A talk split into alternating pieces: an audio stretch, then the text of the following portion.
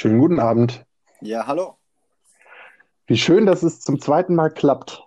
Hättest du mir vor der ersten Folge gesagt, dass wir eine zweite machen, hätte ich es dir wahrscheinlich noch nicht geglaubt. Ja, hättest du mir gesagt, dass wir so viele Leute finden, die sich tatsächlich unser Gelaber anhören, hätte ich dich auch für verrückt erklärt.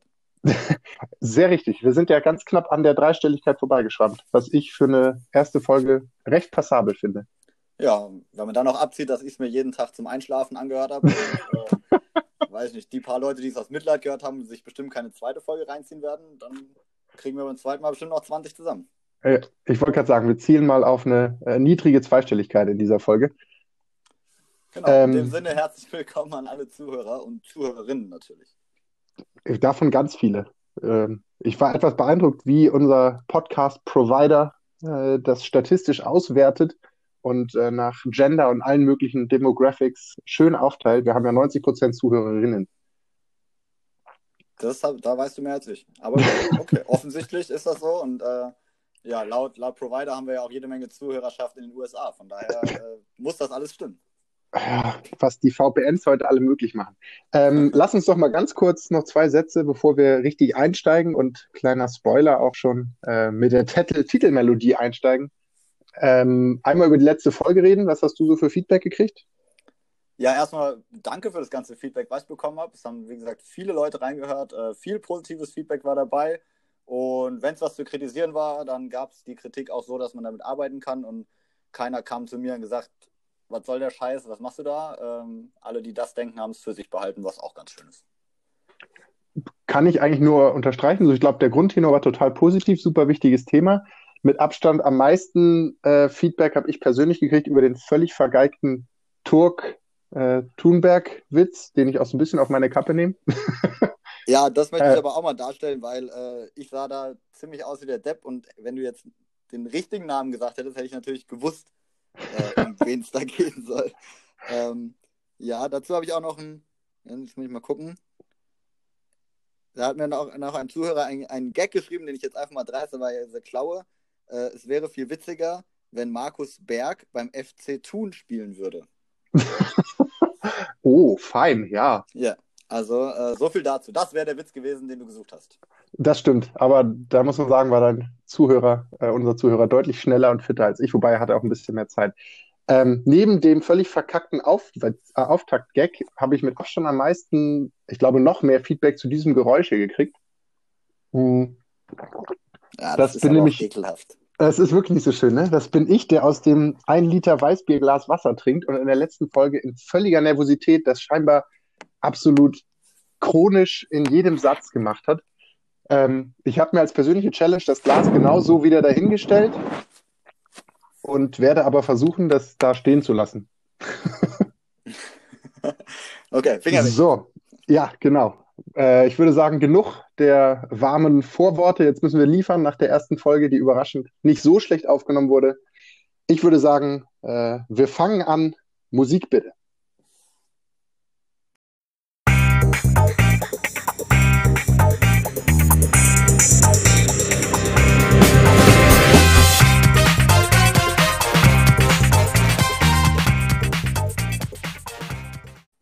Und damit ganz, ganz herzlich willkommen zur zweiten Folge von Die Wahrheit liegt neben dem Platz, dem Fußball-Podcast rund um alles, was den Fußball so lebenswert in dieser Folge tatsächlich auch nicht so richtig liebenswert macht, allerdings um alles, ähm, was der Fußball so zu bieten hat, außerhalb des Platzes. Ich darf den großartigen äh, Partner an der anderen Ende der Leitung vorstellen. Daniel, herzlich willkommen. Hallo, schönen guten Abend. Ähm, wir haben ja letzte Woche ein Thema gehabt, was ich als Einstieg wunderbar fand, nämlich so ein bisschen am, am Rande der ähm, öffentlichen medialen Wahrnehmung mit ähm, der, Klima, der Klimawandel rund um den Fußball. Ich glaube, diese Woche wenden wir uns einem Thema zu, was vielen deutlich präsenter sein dürfte. Wir wollen es aber von einer ganz anderen Ecke aufbohren. Und zwar werden wir in unserem Hauptteil sprechen, ähm, daher auch der Folgentitel Rechts außen, über Rechtspopulismus im Fußball. Natürlich bewegt uns das äh, im Profifußball, das kriegen wir leider nach wie vor viel zu häufig mit. Ähm, Ob es in Italien die nach wie vor unsäglichen Affenlaute sind, mit denen ähm, einige Spieler bedacht werden in, in Profispielen. Irgendwo so in der Grauzone zwischen Profifußball und, und Amateurfußball in den Regionalligen und dritten Ligen unseres Landes, um den ähm, Chemnitzer FC mal als super Beispiel zu nehmen, wo letztes Jahr ja ähm, einem verstorbenen Neonazi eine Schweigeminute eingerichtet wurde, wo so ein bisschen auch gezeigt wurde, wie sehr der Verein eigentlich unterwandert ist durch die Vergabe von zum Beispiel Ordnerverträgen an, an strammrechte Menschen. Aber, und das ist unser heutiges Thema, ähm, es geht um Rechtsradikalität im Amateurfußball. Denn dort spüren wir es, glaube ich, ähm, A, noch viel zu, oder ähm, kriegt man es viel zu wenig mit, sagen wir es mal so. Aber gleichzeitig spüren es die Beteiligten viel stärker.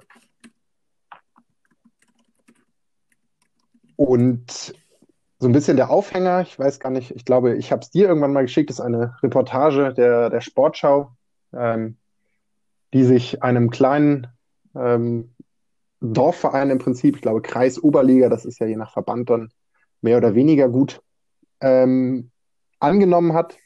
Und ich würde ganz gerne mal die Geschichte so ein ganz bisschen erzählen und dann können wir mal drüber sprechen. Ich werde es aber extrem kurz fassen, weil jetzt habe ich schon wieder viel zu viel geredet. Ja, dafür bist du ja bekannt. Für das kurze ja, das, das, haben wir im Feedback gerade gestrichen. Das ist meine großes, äh, neben dem ich trinke nicht mehr, was ich jetzt schon fast drei Minuten geschafft habe, ähm, soll ich viel weniger reden, was jetzt schwer wird, wenn ich das Thema einleite.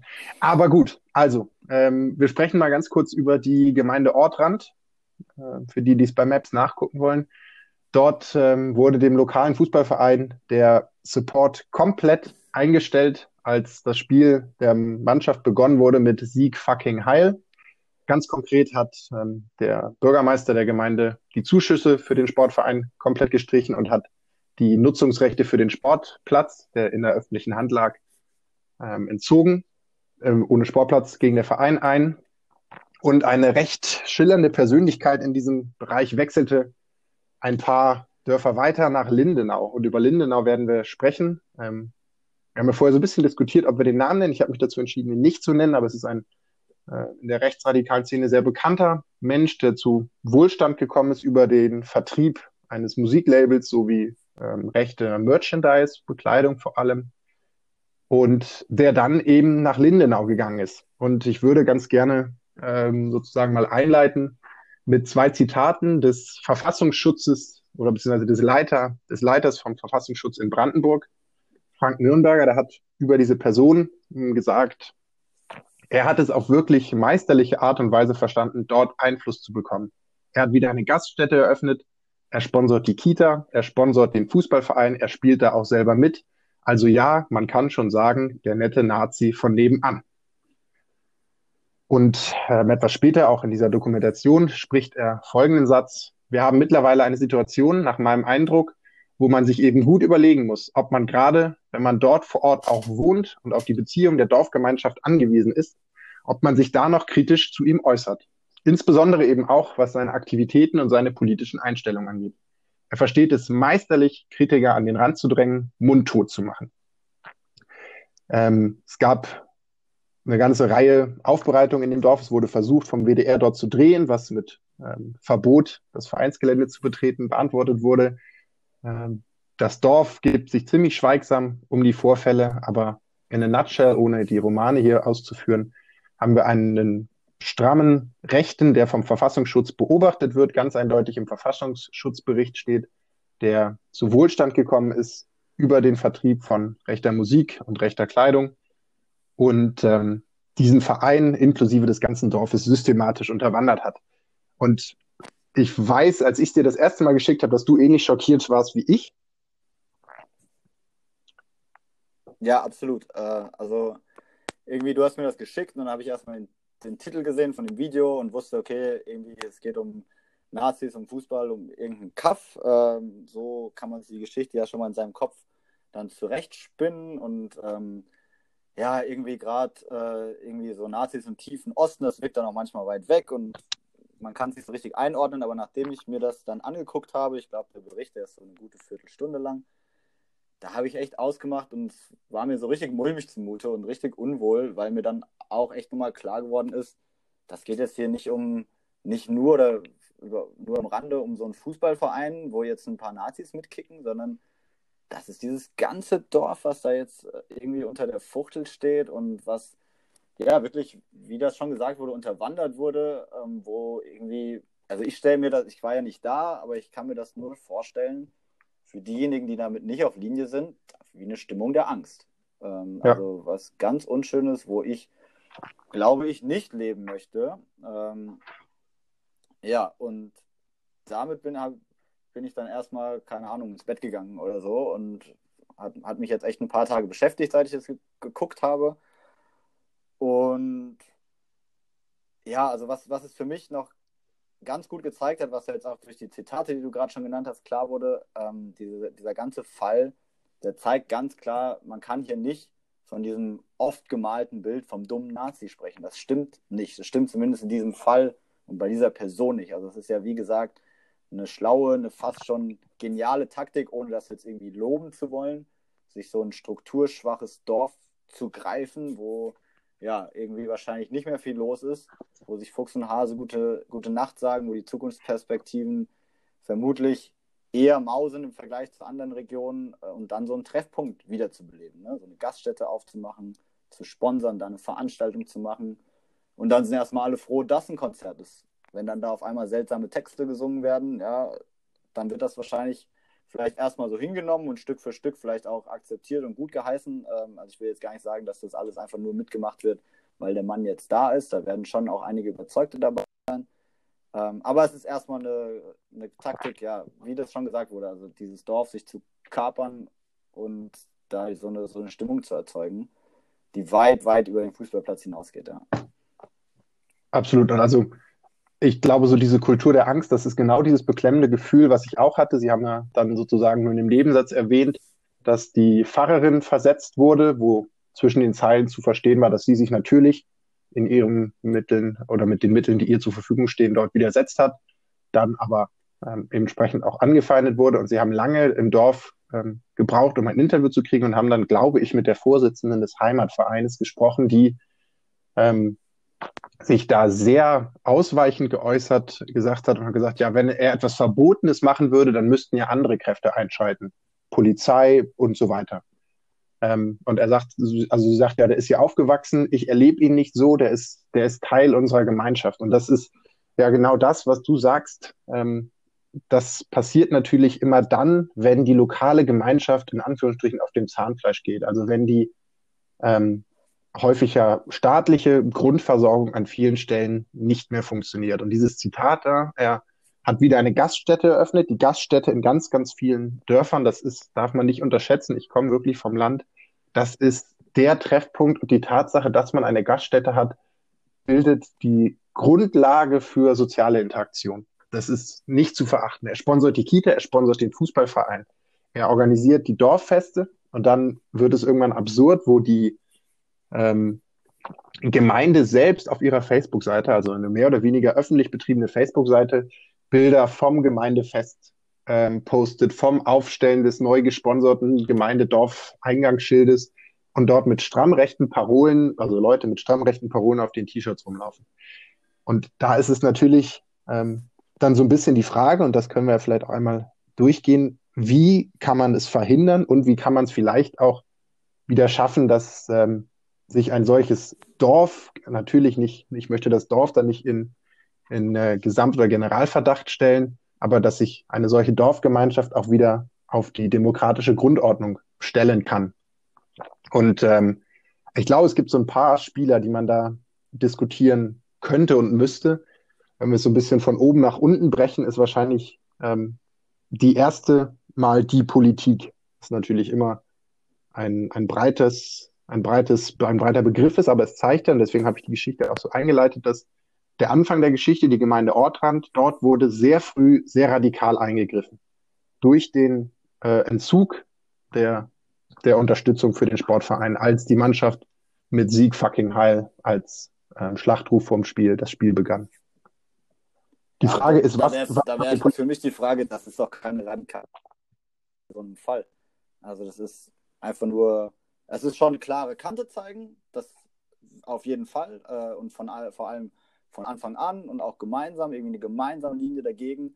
Aber wenn man auf der einen Seite Leute hat, die Sieg fucking Heil rufen vor ihrem Fußballspiel, dann ist das für mich die radikale Maßnahme.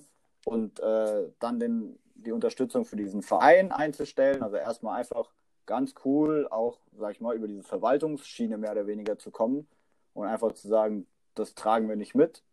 Ähm, ja, das finde ich einfach, war ein guter Move. Ja, aber radikal vielleicht gar nicht mal so.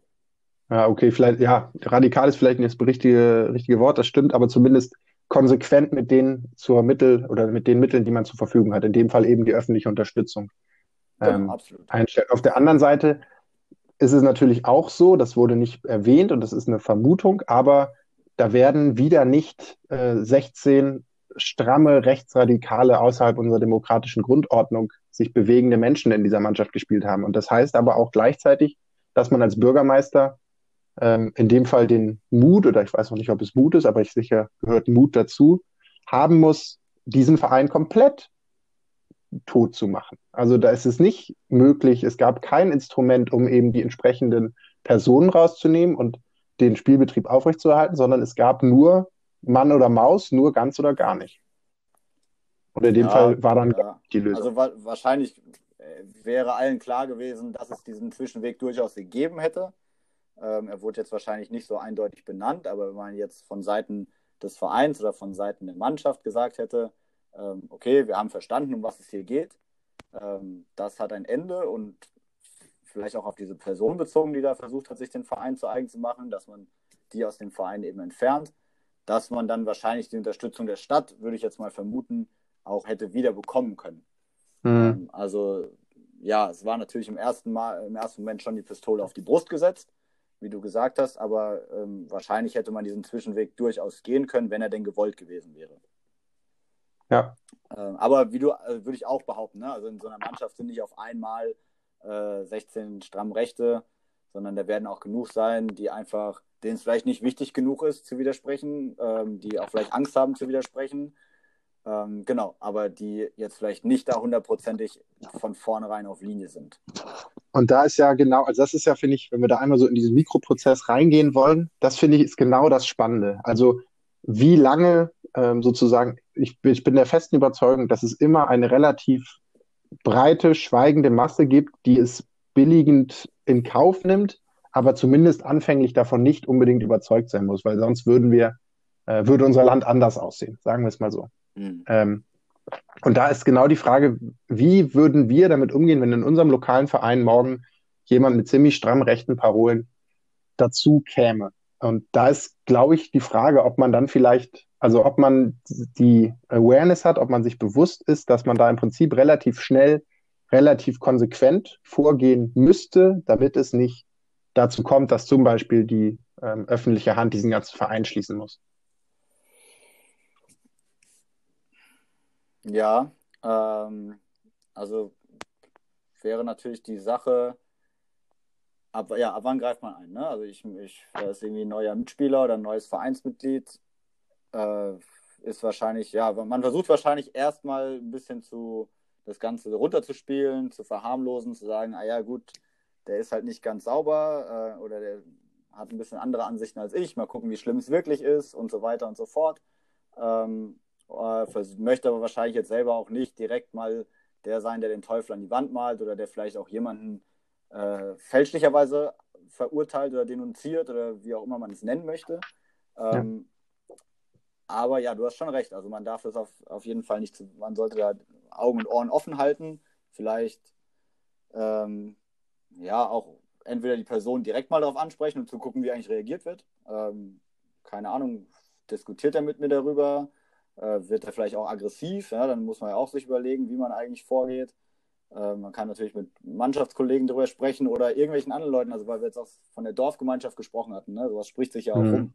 Und dann findet man ja, je nach, man findet ja im Dorf dann auch andere Akteure, die das interessieren dürfte. Ähm, also was in der Feu was im Fußballverein passiert, kann bei der Feuerwehr genauso passieren äh, und so weiter und so fort. Also das, wenn da alle sensibel, sensibel für sind und äh, da irgendwie offen darauf reagieren, sich mit dem Thema auch auseinanderzusetzen und das eben nicht erstmal nur laufen zu lassen. Ähm, aber ja, wie du, wie du gesagt hast, man, man muss, glaube ich, von Anfang an Augen und Ohren offen halten und dann auch bereit sein, ähm, zu reagieren, was natürlich nicht heißt, dass man irgendwie im Alleingang da die Konfrontation suchen muss. Ja. Und ich glaube, ähm, das sehen wir ja, also auch in Chemnitz ganz stark, um es noch einmal auf ein anderes Beispiel zu holen. Ich glaube, dass der in Anführungsstrichen ähm, Widerstand, also die breite Masse, die das im Grunde ablehnen, mit allen Ausfärbungen, die es im demokratischen Spektrum so gibt, sich nicht formiert hat bis zu dem Punkt, wo diese, ja, die Autorität der Angst um sich greifen kann, weil dann doch sehr, sehr schnell unter Gewaltandrohung, also das merke ich also auch in der Vorbereitung in verschiedenen Themen, ist es sehr, sehr schnell die Methode unter Androhung von Gewalt, mundtot machen, ähm, Abschneiden von, von Möglichkeiten innerhalb der Dorfgemeinschaft. Und dieser Satz auch des, des Verfassungsschutzleiters zu sagen, man muss sich sehr genau überlegen, ob man überhaupt noch irgendwas dagegen sagt, wenn man die Chance haben will, ich setze sinngemäß, ähm, im Dorf noch weiter zu leben. Weil wenn die Gaststätte, wenn die Kita, wenn der Sportverein und die Dorffeste alle aus dieser Richtung finanziert und ermöglicht werden und dadurch aber auch subtil ideologisch betrieben werden, dann ist es unheimlich schwer, glaube ich, ähm, sich dagegen aufzulehnen. Und dann ist, ich nenne es mal ähm, pathetisch, die Organisation des Widerstandes vielleicht schon eine Sekunde zu spät.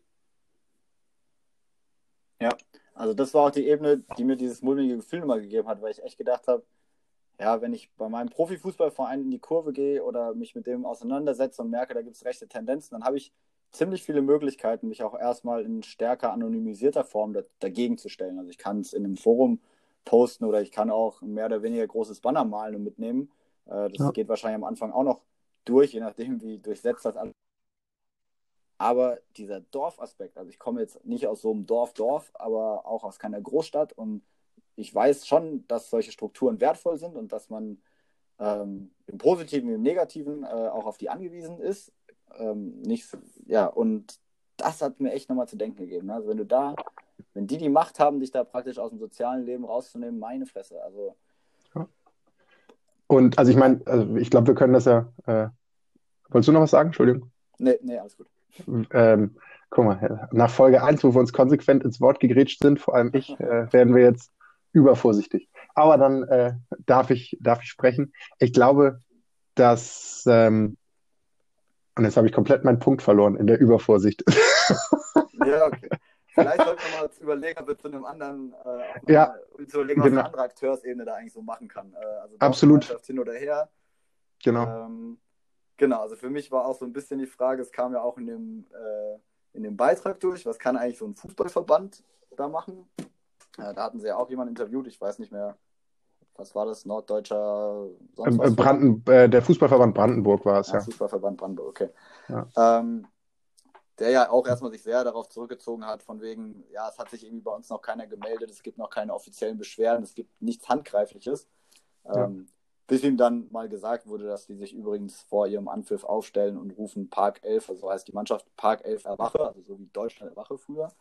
Ja. Äh, und dann war er ja auch schon mal, ah ja, okay, das war mir nicht bekannt und ähm, das schien dann doch was Handfestes zu sein. Ähm, ja, und da habe ich mir in der Vorbereitung schon gedacht, also es müsste doch eigentlich die Möglichkeit geben, sowas zu melden und nach Möglichkeit auch anonymisiert zu melden. Ähm, also auch gerade mit Blick habe ich mir gedacht auf Gastmannschaften. Also da hatten wir ja einmal in dem Beitrag einen Co-Trainer von der Gastmannschaft, der ja schon mal zumindest gesagt hat, ich habe eine andere Einstellung, aber mehr behalte ich jetzt besser für mich. Also wo man auch schon mal dieses Gefühl der Angst deutlich gemerkt hat. Ja. Ähm, dieser Mann, der müsste ja eine Möglichkeit haben, diesen Verband zu informieren und zwar ohne, dass der Verband als nächstes einen Brief an diesen Verein schreibt und sagt, übrigens Person XY von Verein so und so hat sich über sie beschwert, ähm, sondern ja, dass man das eben anders macht. Ähm, oder wenn dann so eine Mannschaft da steht und ruft Park 11 erwache, dann müsste ich eigentlich als Gastmannschaft die Möglichkeit haben, einfach zu sagen, Leute, wir gehen gerade wieder in die Kabine und äh, hier wird heute kein Fußball gespielt. Ähm, weil dann wäre das völlig legitim, das Feld zu verlassen, den Anstoß zu verweigern und zu sagen, wir treten hier irgendwie nicht mehr an, solange das so läuft. Ähm, allerdings wird wahrscheinlich erstmal jeder im Nacken haben, jo, die ziehen uns einfach drei Punkte ab, äh, wenn wir das jetzt hier auf eigene Faust machen und wahrscheinlich kriegen wir noch auf die Schnauze. Ähm, genau, das müssten eigentlich, das wären so für mich die zwei Dinge. Also Verbände müssten handfeste Beweise, die sie haben, dann auch verfolgen, aber so, dass es eben nicht auf denjenigen zurückfällt, der sie erbracht hat. Äh, und Mannschaften müssten auch schon dazu ähm, ja, befähigt werden und auch ermutigt werden, gegen sowas dann auch mal auf eigene Faust vorzugehen und irgendwie selber Courage zu zeigen und zu sagen, so, das machen wir hier nicht mit. Absolut, ich bin da komplett bei dir. Ich glaube, also mir sind da so zwei Dinge aufgefallen. Der erste Punkt, den du angebracht hast, das zögerliche Verhalten des äh, Fußballverbandes Brandenburg. Das ist natürlich ähm, dann sozusagen die, die Perversion des maximalen Föderalismus und des maximalen Eskalationsstrukturellen Modell, was es sowohl im Fußballverband, aber ja auch in vielen anderen unserer öffentlichen Strukturen gibt. Also der Kreissportverband trifft sich sowieso nur einmal im Jahr und ist irgendwie damit völlig überfordert. Der Landessportbund äußert sich nicht. Dann geht man zum Fußballverband Brandenburg. Der sagt zumindest was, sagt aber ja, es ist ja bisher nichts Spielrelevantes vorgefallen. Also auch da so das ähm, Zitat von, wir können das von unserer Stelle nicht so beeinflussen, keine Spieler rausschmeißen oder sonstiges, weil es keine spielrelevanten Vorkommnisse gibt. Spielrelevantes Vorkommnis wäre eben Gewalt ähm, und, und äh, solches, was eben bisher nicht vorgekommen ist das ist so das eine, wo ich sage, ich glaube, da auf die Institutionen, die es bisher gibt, zu hoffen, die eskalieren ganz, ganz stark nach oben oder an, an Querverweise. Und das hat man ja auch wieder in diesem, im, im Dorf gemerkt, das ist ein ganz starkes Jahr. Wenn es illegal wäre, würde ja jemand was machen. Also dass ich habe nicht die Verantwortung, das jetzt zu ändern. Das finde ich ist so das eine. Und das Zweite, was du gesagt hast, dass dann eine Mannschaft gehen kann und sagt, hier wird heute kein Fußball gespielt. Das ist genau das. Und ich glaube, um das ermöglichen zu können, braucht es ein konsequentes, klar kommuniziertes und durchgesetztes Wertebekenntnis und an der Stelle wahrscheinlich des DFB. Aber da sind wir nicht die Ersten, die das diskutieren und fordern. Ich glaube, dass sich der DFB da ähm, aus zwei Gründen so ein bisschen zurückhält. Und da sind wir auf der, auf der Verbandsebene so ein bisschen. Ähm, einerseits ist natürlich der Amateurfußball nicht die Cash-Cow, die sie primär interessiert. Und wenn sie sich dem Amateurfußball mal auch kommunikativ widmen, ist es immer, ja, so und so viele Millionen Mitglieder, eine, ein super starker Verband. Und da sich mal auf einen Wertekanon zu einigen, den man, glaube ich, mit relativ wenig Aufwand formulieren könnte, ähm, in einem doch, in einem Land wie unserem, was auf dem Grundgesetz fußt und relativ klar ähm, da links und rechts Grenzen setzt, würde einfach dazu führen, dass die Anzahl der Ausschlüsse für ein paar Jahre richtig hochgehen würde. Und ich glaube, davor scheut man sich. Ja, also ich sehe deinen Punkt. Für mich wäre die Frage, ob dann, also Papier ist geduldig, sagt man ja so schön, ob dann so ein Wertekanon, Ethikkodex, wie auch immer man es nennen möchte, tatsächlich, also ich stelle mir das mal vor, den kann im hintersten Winkel von Deutschland einfach jeder Verein unterschreiben oder auch nicht. Ähm, und dann, dann hat sich das und dann hängen die es vielleicht in die hinterste Ecke vom Vereinsheim.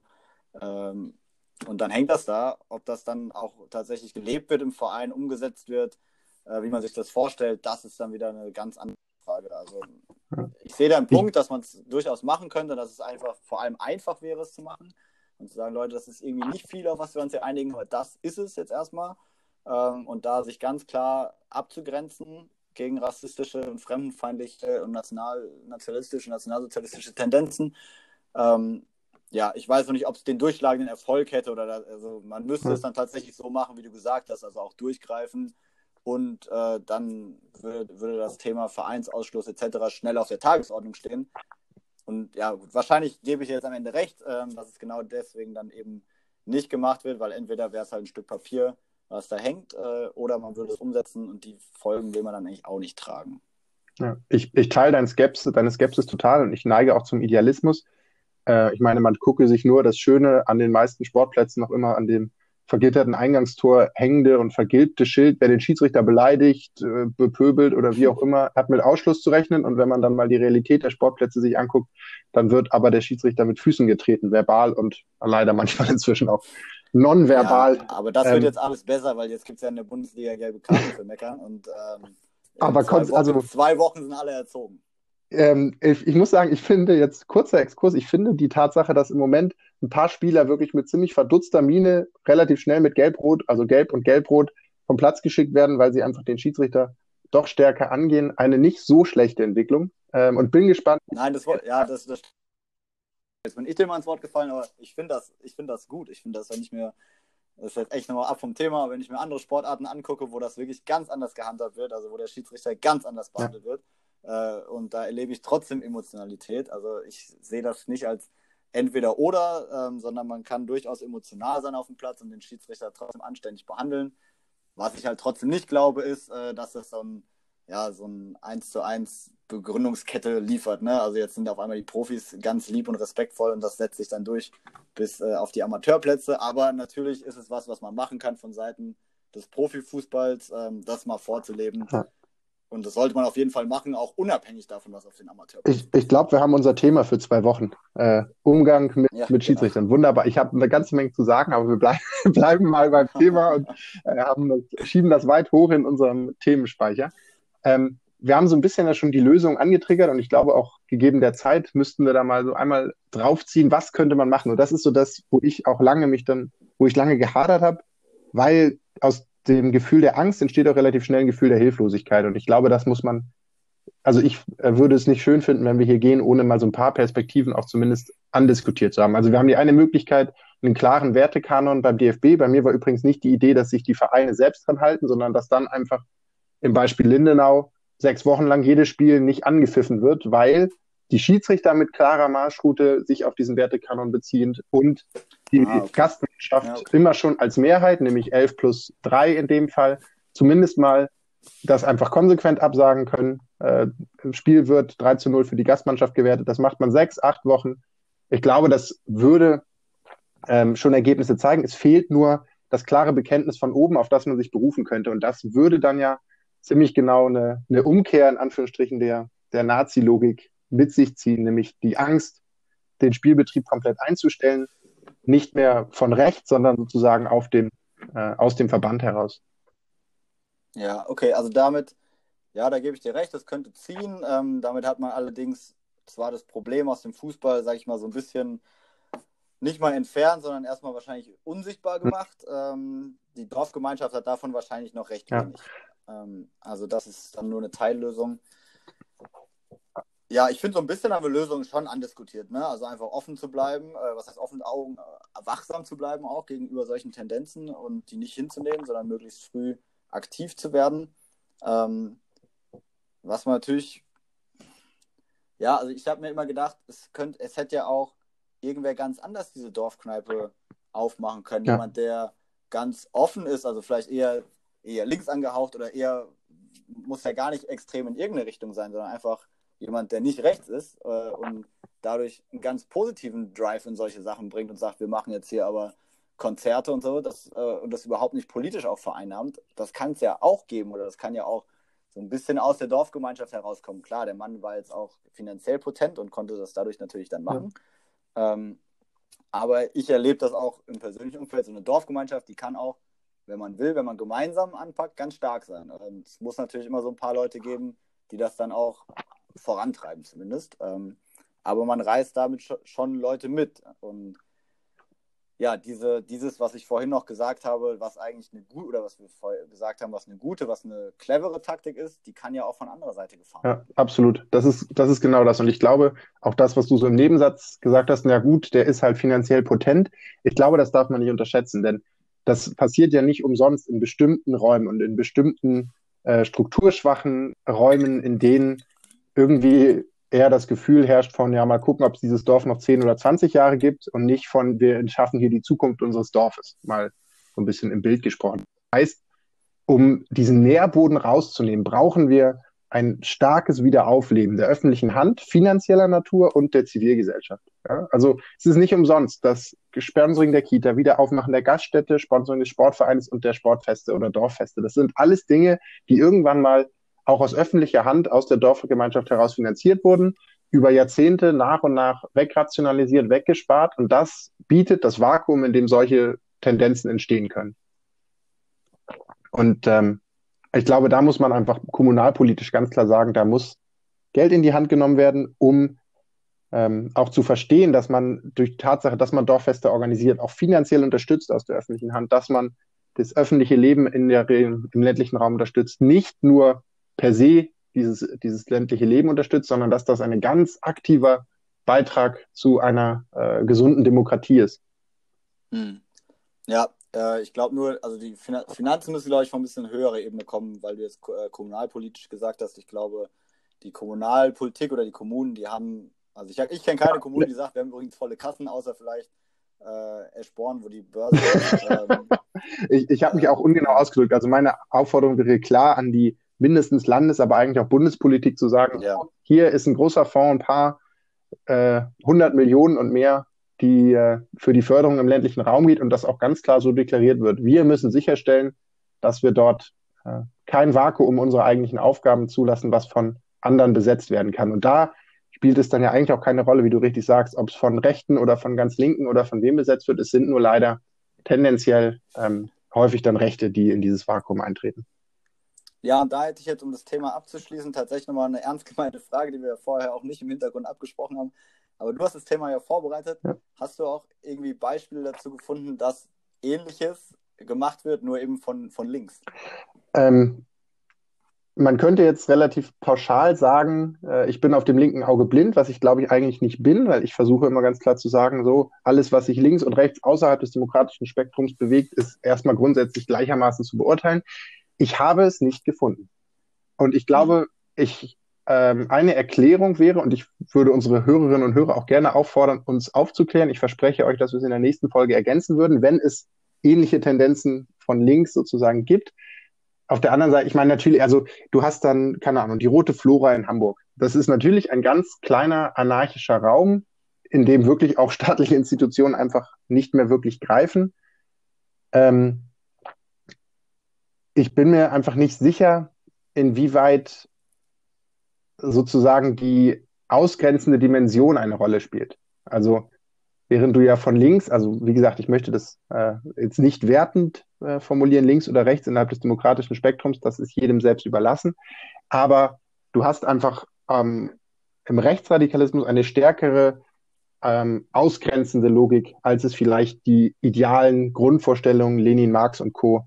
aus am linken Spektrum haben, die ja, im, ja, genau. im Grundgedanken das, das, eine integrative Idee verfolgen. Ja, das ist für mich auch der entscheidende Unterschied. Also äh, ohne das jetzt auch Linksextremismus per se gutheißen zu wollen, aber ich finde, dort hast du mehr oder weniger immer die Möglichkeit zu sagen, ich teile übrigens eure Ideale, äh, kann ich mitmachen und dann sollte es nach der Idealvorstellung heißen, yo. Äh, und rechts, da kannst du halt sagen, ich bin übrigens so rechts, wie ich rechts sein will. Wenn du halt aber nicht in dieses Schema passt, was die sich vorstellen, dann bist du raus. Ja. Äh, und dann hilft auch kein, kein Lippenbekenntnis oder sonst was, sondern du passt einfach von deinen menschlichen Grundvoraussetzungen, die du nicht beeinflussen kannst, nicht in deren Schema. Und das ist ja, was du ja gerade schon gesagt hast, dieser ausschließende Charakter, ja. der für mich einen entscheidenden äh, Unterschied macht. Ähm, okay, aber das war jetzt nur meine Frage zum Abschluss. Die wir ja, die wir ja gerne an die, an die Hörer weitergeben können. Jetzt bin ich dir doch ins Wort gefallen, weil ich eigentlich auch mit einer positiven Note schließen möchte. Denn ich habe natürlich ja, gefragt, wie geht es? Und es gibt ein, wie ich finde, total schönes Beispiel an der Stelle. Äh, große äh, ganz, ganz herzliche Grüße und macht weiter so an Horst und Birgit Lohmeier, die du wahrscheinlich nicht kennst. Ich kannte sie auch nicht, bis ich vor einigen Jahren ein Radio-Feature darüber gehört habe, denn die beiden organisieren jährlich das Jamel Rock den Förster oder auch Forstrock Festival im Dorf Jamel. Und Jamel hat, glaube ich, inzwischen nicht mal mehr 100 Einwohner und galt so lange als das rechte Dorf. Und irgendwann, unwissend, haben sich äh, die Familie Lohmeier oder das Ehepaar Lohmeier aus der Stadt verabschiedet, wollten auf die Landidylle, sind dorthin gezogen und sind als einzige ähm, nicht Rechtsradikale in dieses Dorf gekommen, sind aber eben nicht gegangen. Wieder der Tatsache, dass ihre Scheune angezündet wurde, wieder der Tatsache, dass sie mehrfach angefeindet wurden mit Gewaltandrohung und ähm, Sachbeschädigung, haben sie gesagt, wir machen es öffentlich, wir organisieren, Jamel rockt den Förster ähm, als klares Zeichen gegen Rechtsextremismus und für Toleranz. Inzwischen Manuela Schwesig ist äh, Schirmherr, Schirmherrin dort. Und ähm, als es damals den Brandanschlag auf die Scheune gab, haben zum Beispiel die Toten Hosen sehr spontan ihre Teilnahme auf dem Festival ähm, äh, zugesagt und teilgenommen. Und ja, seitdem ist es einfach einmal im Jahr zumindest ein sehr öffentlich mediales, wirksames Zeichen. Wir sind die Mehrheit. Und gerade diese Aussage, dass dann viele tausend Menschen das Festival besuchen, um zu sagen, wir sind die Mehrheit, ist, glaube ich, was uns, um über den Fußball zu übertragen, eigentlich, und das ist dann wieder das Geheuchelte, wenn wir es ernst nehmen, was wir hier gerade sagen, müssten wir alles, was wir an Social Media haben, organisieren und die paar tausend Leute, die wir haben, zusammenkriegen und jedes zweite Wochenende in, äh, nach Brandenburg fahren und dort eine Riesenparty beim Kreisoberligaspiel machen und zwar eine ganz eindeutig weltoffene äh, Party auf den, auf den Füßen unserer Verfassung. Also Leute, ihr habt den Mann gehört. Macht das. Die 20, die uns noch hören, los geht's. Genau. So, aber damit ich jetzt das Thema abschließen Bitte. und ja. äh, zu unserer Rubrik kommen, die wir aber auch professionell wir sind, mit einem Jingle einleiten.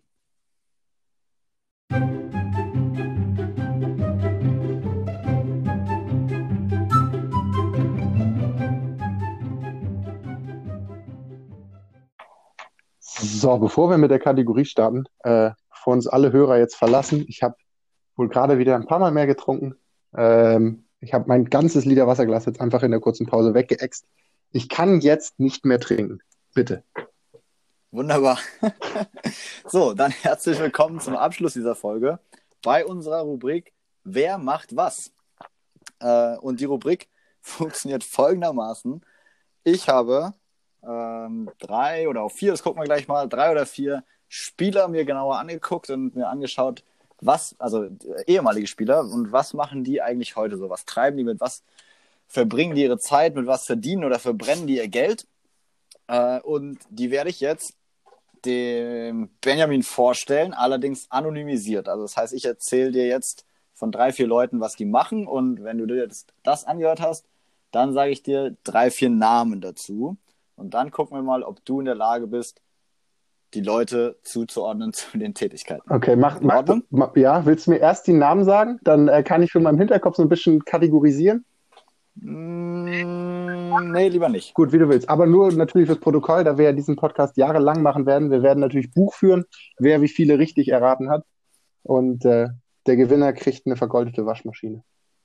Ja, ich muss jetzt aufpassen, dass ich bei den ganzen Biografien und Berufsangaben nicht aus den Namen ausplaudere, weil ich habe mir das natürlich nicht anonymisiert hier notiert. Ja, bitte. Ähm, also gut. Person 1 ähm, äh, leitete nach seiner aktiven Karriere für kurze Zeit das Jugendleistungszentrum seines letzten Bundesligavereins. Ähm, und er arbeitet jetzt im familieneigenen Betrieb ähm, im Verladesystemunternehmen für Verla Verladerampen und Industrietore. so, weißt du Bescheid? Ich habe ja? schon eine Theorie. okay, ich bin gespannt. Äh, wenn, du, wenn du einen errätst, ohne dass ich dir die Namen vorher gesagt habe, äh, dann gibt es sogar noch äh, lebenslang Spülmittel drauf für die okay. Waschmaschine. Okay, sofort raten Hans-Jürgen Butt, aber mach erst mal weiter. okay. Äh, so, der, der zweite äh, nimmt gelegentlich an renommierten Pokerturnieren teil er war unter anderem fünfmal bei der World Series of Poker in, äh, ich habe hier LA stehen, ich glaube es war aber Las Vegas. Ähm, und seine Preisgelder, die er sich da zusammengepokert hat, liegen mittlerweile bei stolzen 200.000 Dollar. Ja, das kann nicht Kruse sein, weil ich glaube, der verliert immer. ja, das stimmt. er vergisst dann im Taxi. ähm, gut, dann. Der stickt doch. Der, ähm, genau, dann haben wir einen Spieler, der war nach seiner aktiven äh, Moment, das habe ich, genau, der war kurze Zeit Präsident äh, eines Vereins und ist seit 2014 Mitglied im Europäischen Parlament. Äh, Googeln ist übrigens verboten. Bitte? Also, dass es verboten ist, aber der ist Mitglied im Europäischen Parlament. Ja. Das ist ja unfassbar. Ja, cooler ähm, Typ, ne? Das ist ja und, wirklich cool. Und dann haben wir noch einen, der eigentlich vorhatte, sein Land bei den Winterspielen 2010 in Vancouver im Skeleton zu vertreten. Äh, hat dann aber doch keinen Bock drauf gehabt, weil für ernsthaftes Training hätte er in die Alpen ziehen müssen und das wollte er nicht. äh, stattdessen wurde er, also was heißt stattdessen, 2009 wurde er schon äh, Europameister im brasilianischen Jiu-Jitsu in seiner Gewichtsklasse, äh, die, da, die da heißt Blue Belt Senior One Light. Nee, nicht Light, nicht Ailton. Äh, ja, stimmt, das war vielleicht zu viel verraten. Mist. Ich, kläre mich noch ganz kurz auf. Äh, Skeleton, ja. was ist denn das? Äh, weiß ich nicht mehr genau. Okay. Irgendwas mit Skiern. Gut, okay. Äh, so, dann genau. jetzt gib mir mal die Namen. Jetzt bin ich ja richtig gespannt. Jo, also Und... die Namen sind folgende. Äh, wir haben einmal, ein bisschen, äh, wir haben einmal Sergei Barbares. Oh, geil. Ja. Dann haben wir äh, Vicente Lizarazu. Okay. Dann haben wir Theodoros Zakorakis. Den habe ich noch nie gehört. Äh, okay, vielleicht, ja, der, der war, der war griechischer äh, Europameister. Okay, ah. Und dann haben wir zuletzt Hans-Jörg Butt. Ach Quatsch, habe ich den ersten richtig? Äh, lockst, du, lockst du ein? Also das Ding ist, ich weiß, dass Hans-Jörg Butt irgendwie gefühlt ein halbes Jahr nach seiner Arbeit bei Bayern das Leistungszentrum gemacht hat und dann gesagt hat, nee, ich habe keinen Bock. Und ich ah, das ist der Typ, der das misst. Ich habe noch überlegt, ob ich das nenne. Und ich fand es unfassbar witzig, dass der jetzt einfach, was macht der Garagentore? Also als ehemaliger Nationaltorhüter jetzt Industrietore zu verkaufen, das ist doch überragend. Ist, stimmt das? Weil, ich log ein. Ja, das, das, das stimmt, ja. Nein, weißt du, was das eigentliche Witzige ist? Na? Dass ein ziemlich erfolgreicher Torhüter, der dazu noch der Torhüter ist mit den meisten Toren, die Torhüter geschossen haben, ich glaube nämlich 26 an der Zahl, jetzt in einem äh, Unternehmen für Verladesysteme arbeitet. Und Industrietore kann man natürlich auch auf Fußball münzen. Ja, eben, genau. Aber der hat so, der hat früher schon so einige verladen und jetzt verlädt er so einiges. also. Oh Gott, ey. Aber das, also ich muss, ich muss Ihnen ja sagen, ich war immer großer Hans-Jörg Butt-Fan. Ich bin ja in ja, meinen wenigen, typ aktiven Stunden auch selber Torhüter. Ich fand den immer ziemlich down to earth und überragend. Ja, deswegen kann er jetzt auch so eine Nummer machen. Okay, ähm, dann, ich glaube, dass ich, ich glaube, ich mache vier von vier. Ich bin relativ optimistisch, weil okay. ich von Bichente Lizarazu weiß, dass der irgendwie lange Zeit total erfolgreich gesurft ist. Also, dass der, ich glaube, der hat auch mal an Surf-Weltmeisterschaften teilgenommen. Und du hast irgendwas gesagt von Blue Belt Light und eigentlich ja. ist von dem dreien der einzige, der noch in der Leitklasse kämpfen könnte. Unser lieber Vicente Lizarazu, Weltlinksverteidiger, muss man sagen, in einer langen Reihe von bayerischen Weltlinksverteidigern. Natürlich ja. angeführt diese Liste von äh, Tobias Rau. der heißt, den, der heißt, den, den, hatte ich auch auf meiner Shortlist hier. Der, der heißt Tobias mit Vornamen, oder? Nicht Johannes. Tobias heißt er, ja. Ich habe hab ihn hier auf meiner Shortlist. Äh, der, aber ich hebe es mir auf für, wer weiß, wie oft wir das Spiel Okay, bitte. Also den logge ich ein für den äh, erst Skeleton, dann kein Bock, weil Alpen und Blue Belt Sieger. Ja, auch das stimmt. Ich hätte dir das leider nicht verraten sollen. Das, oh, geil, äh, ja. Das mit dem Surfen ist aber übrigens sein Bruder. Der ist ah, erfolgreicher echt? Surfer, ja, genau. Aber ich glaube, er also ich meine mich. Nein, es war sein Bruder. Okay, sorry. Er stand bestimmt auch mal auf dem Surfbrett. Ja, das Schätze. stimmt. Geiler Typ. So, jetzt habe ich noch Europaparlament ähm, und, und Poker. Poker. Ich, ich, das ist 50-50 tatsächlich. Also Barbares, ich glaube, wenn der im Europaparlament wäre, das wüsste ich. Glaube ich. Und irgendwie passt es zu ihm. Das ist so auch von einem Spieltyp her so ein Kruse 2.0. Vielleicht gibt es da genetische Dispositionen, dass wenn du als brachialer Mittelstürmer äh, dann in deiner passiven Karriere pokerst. Ich sage, Barbares ist der, der regelmäßig in LA die, die Kohle verprasst und wieder reinholt. Und der griechische, wie hieß er, Theodoris Theodoros Zakorakis. Zakorakis ist äh, im, im Europäischen Parlament. Bitte sag, das das richtig ist. Beides korrekt, ja. Nicht oh, schlecht. Ja. Vier von vier, überragend. Vier von vier, herzlichen Glückwunsch. Also kein, kein schlechter Start. Äh, ich muss sagen, bei der ganzen Recherche, also die, es gibt erstmal kaum Fußballer, die irgendwie nicht äh, jetzt Spielerberater sind oder Trainer. Das ist so der Klassiker. Ähm, mir ist aber dazu noch aufgefallen, es gibt einfach viel, ganz viele andere witzige Sachen über Fußballer. Äh, von daher ist auf jeden Fall eine unserer nächsten Rubriken einfach äh, random Fun Facts zuordnen zu ehemaligen Spielern, weil da gibt es auch jede Menge Scheiße. Ja, das ähm, klappt sofort. Ich äh, muss sagen, vier schöne, äh, habe ich mich sehr darüber gefreut und ich gebe zu Protokoll, ich habe Hans-Jörg Butt richtig a priori erraten. Das heißt, falls ich das Gesamtding irgendwann mal gewinne, kriege ich von dir auch noch Spielmittel dazu. Ja, den hast du aber nicht, ja, so halb hat sie den eingeloggt, ne? Ähm, ja, so, ach, ich wusste nicht, dass ich einloggen muss. Ja, ja. gut, okay. Ja, okay. wir spielen mit harten Bandagen, ich okay, merke ja. ja bei, bei, den Zuhörern, die sich was gewünscht haben, muss ich mich noch, äh, noch entschuldigen. Ich glaube, da habe ich nichts aufgenommen. Äh, hat, kommt aber alles noch, kommt noch. Äh, und ein Fun Fact habe ich mir noch rausgesucht. Den kann ich jetzt schon nennen, weil das ist so ein komischer Fußballer, von dem hat man noch nie gehört. Äh, den werden wir niemals in irgendeiner Rubrik nennen, aber ich fand es auch eine schöne Geschichte. Das war der sogenannte Peter Knowles, äh, 22-jähriger Engländer, der in den späten 60ern als äh, Jahrhunderttalent galt. Äh, also hat eine Riesenkarriere vor sich gehabt äh, und hat die dann abrupt beendet. Nicht, wie man denken würde, so Klassiker irgendwie beide Knie kaputt oder so. Nee, bei dem haben einfach eines Tages zwei Zeugen Jehovas an die Tür geklopft. Äh, und dann hat er einfach seine Karriere beendet bei den Wolverhampton Wanderers und ist äh, ja, Zeuge Jehovas geworden. Verrückt. Ah, die beiden müssen Überzeugungsarbeit geleistet haben. Die waren gut, ja. Ähm, genau, so viel dazu. Hätte äh, und ich habe hier noch zwei, zwei Seiten mit Stichpunkten zu weiteren Spielern. Ja, da kommt auch einiges auf euch zu. Sehr geil. In dem Sinne, ich muss sagen, die Kategorie hat mir sehr viel Spaß gemacht. Die äh, machen wir mal wieder. Auf jeden Fall. Gut. Vielen Dank bis dahin. Äh, vielen genau. Dank, dass ihr da wart. Dass Sorry ihr für die habt. viel zu lange Folge. Ich glaube, die wird äh, lang, länger als geplant. Ja, aber man muss so einem wichtigen Thema, also ich meine jetzt die Kategorie am Ende auch ausreichend Zeit einräumen. Ja, eben, das ist richtig. okay, also viel, äh, vielen Dank, dass ihr wieder dabei wart, dass ihr zugehört habt. Äh, ich sage äh, Tschüss an dieser Stelle von mir und euch noch einen schönen Tag, was auch immer ihr gerade treibt, ihr Schlingel. Gleichfalls bis in zwei Wochen. Ciao, ciao, macht es gut.